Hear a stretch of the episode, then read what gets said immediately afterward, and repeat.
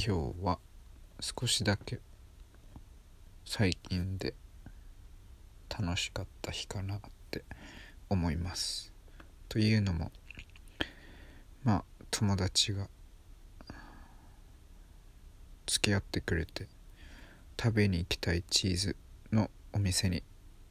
ランチで行けました。そしてその後まあ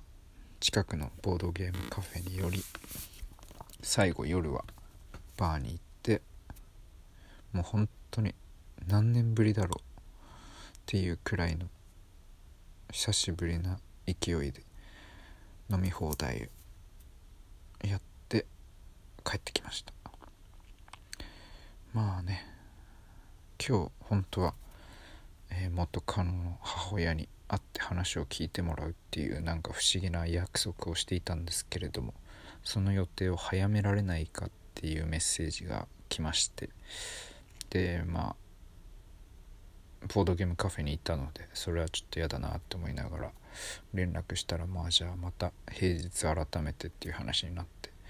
まあいっかそれでって思いながらまあ戻ってきたって終わったっていう感じです。まあちょっとそれについてもドキドキしていたのでまあぶっちゃけ一回なしになってよかったかなって思いつつまあまだちょっと彼女に対する恨みつらみっていうのが完全に消えてないので、まあ、その状態でっていうのも微妙かなって思っててまあねそれはそれでちょっとずつまあ薄れていくのかなって。まあそれこそ今まあアプリで他の女の子いないかなっていうので見たりしてて。まあでもそうやってやることによって彼女が、まあ、今までどれだけ寂しかったか一緒に、まあ、物理的に遊んでいるけれどもこの人じゃないなって思って、まあ、まあ他の人を探してたみたいな部分でまあちょっと心理としてまあ全然完全には理解はできないけれどもまあ誰かを求めてる。分かってほしいって思ってる。自分の立場を受け入れてほしい。自分が好きになりたい。好きになってもらいたいっていう。まあ根幹にある気持ちっていうところにはまあ少なくともちょこっとは分かるようになりつつあるのかなって思います。まあやっぱ今までまあ一緒に結構長い間いたんですけれどもまあ自分が好き好きって言ってそれで成り立ってる部分がどうしてもあったので。うんまあ彼女としてはまだ年齢も若いしもうちょいいろいろ恋愛をしたいなっていうところだったのかなと思うんですよね。でまあ別にそれ自体は悪くないし全然したらいいと思うけれどもなかなかそうしたじゃ恋愛っていうのを付き合ってる人がいるっていう状態ではしにくいっていうのは、まあ、正直あるのでまあ一回自分はカットオフされて、まあ、切られてでまあ新たな恋愛をしながらまた振られて振ってっていうのを繰り返して、まあ、少しずつ恋愛の経験値も積んでいってより深いレベルで人を愛すことができるようになればうんまあ最終的に良き人には近づいていくのかなと思いますでまあそうねまあ自分としては結構年齢的なものもあってまあポケモンじゃないけど「君に決めた!」ってやってた部分はあったんですけどまあそれはねあくまでも自分の都合であってまあ、相手にも相手の都合があるので、まあ、そこはね、まあ、受け入れながらやっていかないといけない部分もあるのかなっていうところで、まあ、アドラーの「嫌われる勇気」っていうのも読み返しながら、まあ、自分自身の課題っていうところの解決にのみ人々はね取り組めるっていうところを、まあ、また再確認しながら、まあ、やっぱ他人を助けたいって何とかしてあげたいって思ってしまう気持ちが多少ねあるのでまあそこは正直あの天はスクルルルルルルものをスクルルみたいななんかよくわかんないことわざっていうか言い方あるけど、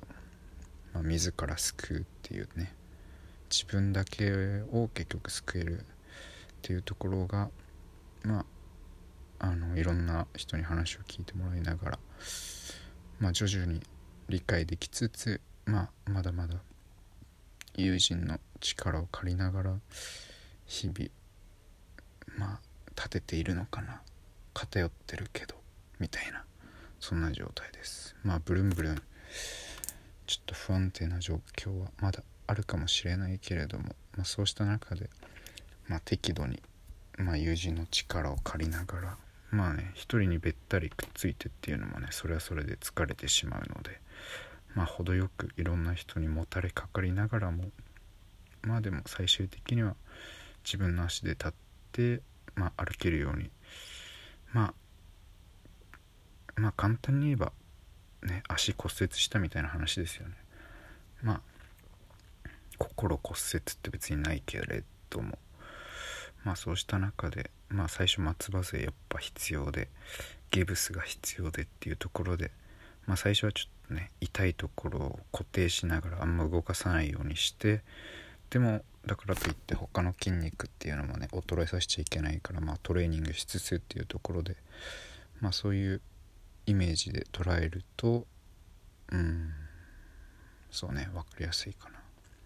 まあだからやっぱ心と体っていうところも結構密接に結びついててご飯食べられないとかもあるけれどもやっぱりね体を動かしてそれこそ何でもいいと思うけれどもそしたらまあお腹減ってご飯食べられるって。まああとはやることをちゃんと持つっていうところで。まあアルバイトもねちょっと本当は面接予約してたんだけどちょっといろいろ警察っていうのがあって回キャンセルしてまた連絡しますっていうことを保留にしてあるのでまあちゃんとね、まあ、履歴書もぶっちゃけ書いて用意はしてあるのでまあ挑戦してもいいのかなって。まあちょっとねあの時間効率のこと考えると今まで週末にガーって8時間働いて1万円もらってみたいなところだったのがまあ5時間を分割してまあ週に何回か行くってなると若干めんどいだろって思っちゃう部分があるけれども、まあ、そうやって行くことによってまた新しい出会いだったり、まあ、やることがあったりっていうところでね、まあ、日々生活するのにもお金はぶっちゃけかかっているし今収入がない状態でうんやってるのでそこはそうね。ちょっとずつやってってもまあ悪くないのかなって。まあけど一個注意しないといけないのはまあ、うん、今の1円100円10円1万円10万円っていうところ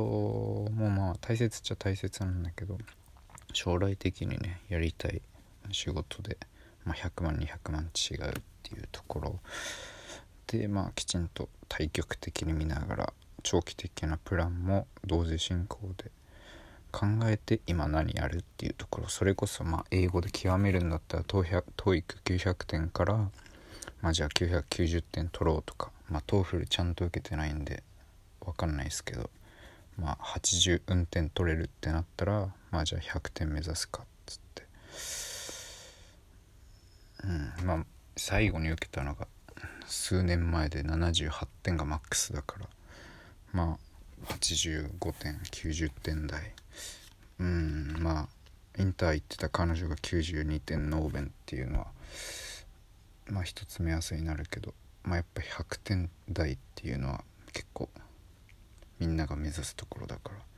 まあそんぐらいいけたらいいのかなと思いつつまあだけど取ってどうするっていうところがないとただ勉強して。ってなるとまあそれもそれで微妙かなって思いつつっていうのはまあやってみてから考えるよっていう話か。そうね。うん。まあとりあえず